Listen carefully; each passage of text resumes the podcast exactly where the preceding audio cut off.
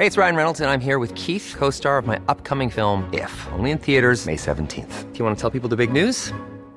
All right, I'll do. Sign up now and you'll get unlimited for $15 a month in six months of Paramount Plus Essential Plan on us. Mintmobile.com slash switch.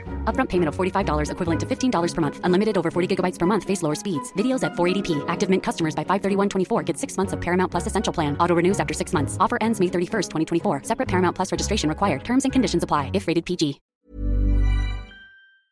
En el marco del Día Mundial del Parkinson, vamos a platicar con Carlos Cuevas. Él es neurólogo, director general de la Unidad Médica de Alta Especialidad del Centro Médico Nacional del Siglo XXI del IMSS. ¿Qué tal? Muy buenos días.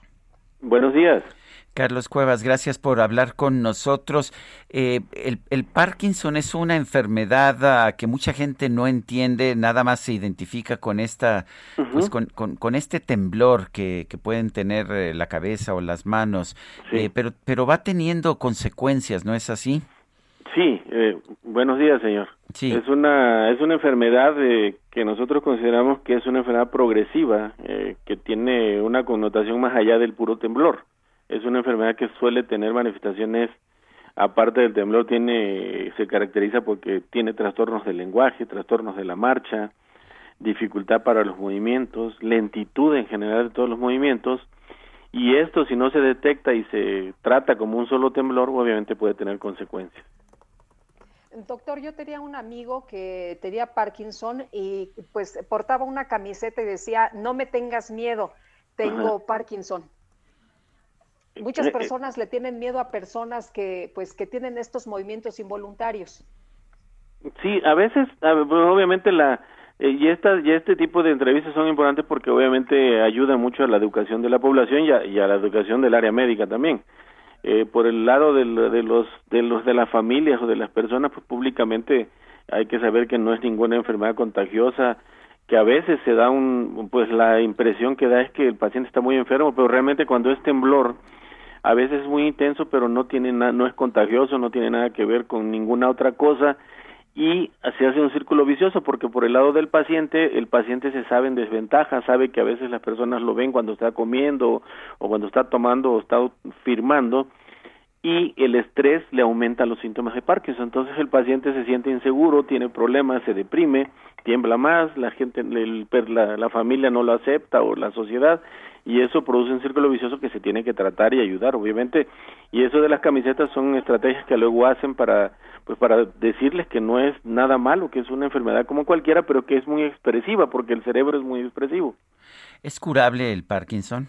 Es controlable, señores. Actualmente no, no se, cura, pero sí se controla. Se controla y muy bien. Actualmente hay muchísimos medicamentos y muchísimas cirugías que se incluso se hacen bien bien indicadas. Hay muchas oportunidades para los pacientes.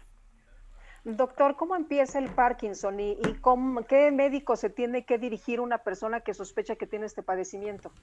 Empieza como después de los 55 años, el pico es como entre los 57 y los 60 y habitualmente el 80-85% de los casos, como comentaba el señor Sarmiento, se manifiesta por temblor, generalmente temblor de un lado, de una mano, luego una pierna, luego la otra pierna, luego la mano y luego se van sumando síntomas que son progresivos, que son sobre todo lo que más preocupa cuando el paciente está lento, tiene dificultades para caminar, arrastra los pies, puede caerse, la voz le empieza, se le baja la voz, se le enreda la lengua, está lento para vestirse, bañarse, asearse, ponerse los zapatos, los calcetines, abrocharse el cinturón, y en ese momento la familia se da cuenta y a veces algo que es muy característico es la, el cambio en su expresión facial, la expresión facial se pierde y los confunden habitualmente con personas que están deprimidas, cuando lo que tienen es una manifestación de la enfermedad que hace que estén lentos, que estén planos, decimos nosotros, que casi no hablen y que estén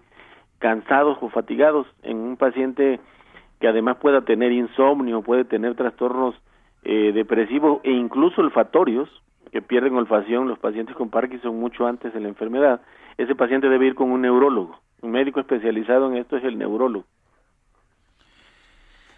Pues yo quiero, yo quiero agradecerle, doctor Carlos Cuevas, neurólogo, director general de la Unidad Médica de Alta Especialidad del Centro Médico Nacional Siglo XXI del IMSS, el haber conversado con nosotros. Le agradezco mucho la invitación y son muy amables. Estamos para servirles.